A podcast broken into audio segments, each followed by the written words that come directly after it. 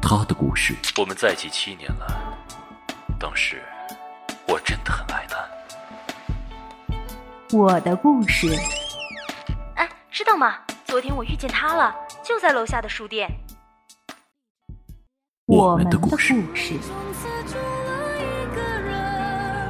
你去了巴黎，而我留在了北京。擦肩，分岔，相遇，再见。无数种可能都在每一分钟发生。那么你的故事呢？故事吧，把故事说出来吧。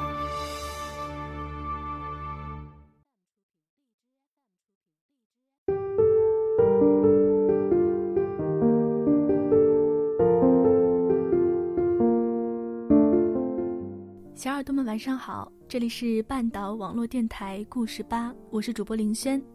本期节目文案来自策划目光。那么有关本期节目文案的歌单，大家可以在微信公众号上搜索“半岛 FM”。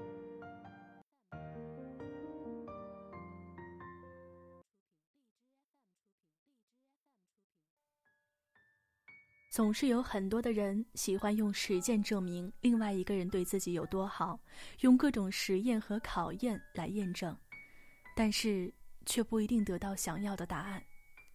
小爱就一直不相信男人，不相信他们嘴里说的话，觉得这些人都很会说，却不喜欢做，所以小爱一直孑然一身，不去触碰什么情啊爱的。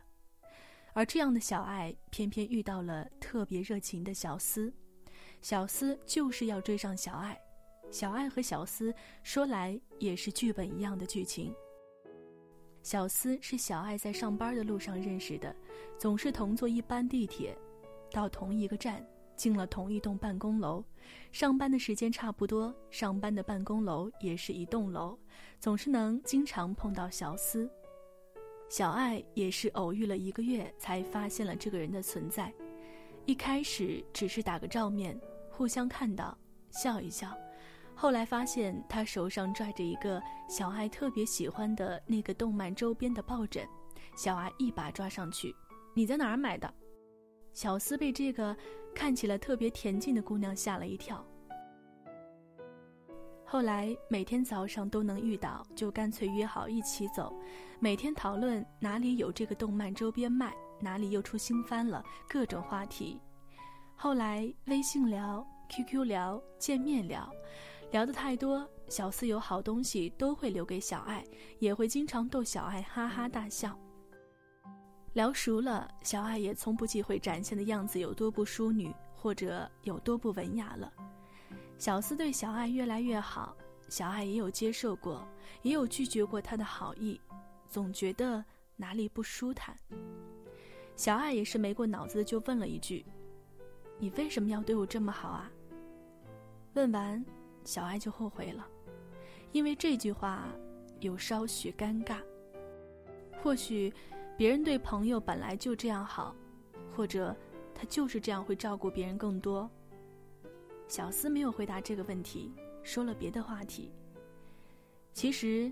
小思那个时候自己也没有发觉吧，思考了一个晚上，终于想出了答案。他想到了这个答案，自己也吓一跳。原来，答案其实这么简单，也没有那么多的借口和理由想对一个人好。小思大清早给小孩发消息说：“对你好，因为喜欢你啊。”小爱正好在喝牛奶，一口水差点喷出来。这是他没有想过的答案，杀了小爱一个措手不及。从那之后，小四就更加热情，每天都会无比热情地告诉小爱各种有趣的事情。可能这也验证了那句：“你喜欢一个人，你就想跟他分享生活里所有有趣的事情。”但是还忘了一句话。无论什么感情，都是有保质期的，喜欢，更是如此。小爱本就是个远离这些的人，并不动摇，只是觉得突然生活里多了一个这样关心的人，会觉得心头很暖吧。比起势利的各种朋友和亲戚，实在是从来没有过的温暖吧。小思会每天夸奖小爱，会每天告诉小爱明天天气如何，会在小爱喝醉的时候守在他的楼下，会因为小爱不喜欢烟味而戒掉抽烟的习惯，会因为小爱在意外表去收拾自己。这些小爱都看在眼里，记在心里了。只是，他出现的不是时候。小爱不喜欢做打脸的事情。曾经因为感动而伤害别人，就跟身边所有的人发誓，再也不会有第二次同样的事情发生。小思最后一次跟小爱说话：“你再相信一次爱情吧，我会让你知道的。”小爱摇摇头：“我不相信。”小思就转身走开了。后来，小爱开始不喜欢在做自己喜欢的事情的时候被各种打扰，于是告诉小思不要无时无刻的在聊天了。小爱做不了事情，小思应该也更做不了吧？这样的生活可能很容易失去那个人的存在，就会突然发觉似乎什么都没有。语言这种东西，在表达爱意的时候如此无力。在表达伤害的时候，却又如此锋利。小思就不再主动找小爱说话，小爱似乎也感觉到自己的话说的有点重了，但是每次想开口道歉的时候都没能说出口，不知道从何说出口，也不知道该怎么说。现在可能连朋友都做不了了吧？小爱只能叹了口气。就这样吧，当了坏人，就彻底当下去吧，总比接受了，再说我不喜欢你，来的更负责任吧。现实终究是现实，小爱和小思还是会遇见，似乎像是都在赌气一般，他们都没有为对方打乱生活的计划，只是抬头不见低头见的尴尬。总是避免不了。小爱见他不愿和自己说话，那就乖乖的过好原本的生活就可以了。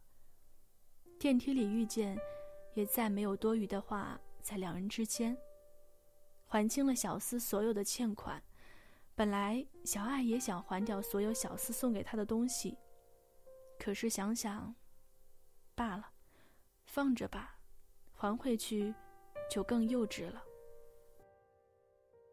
后来，小思有了女朋友，异地恋，小爱知道了，也只是苦笑，挺好。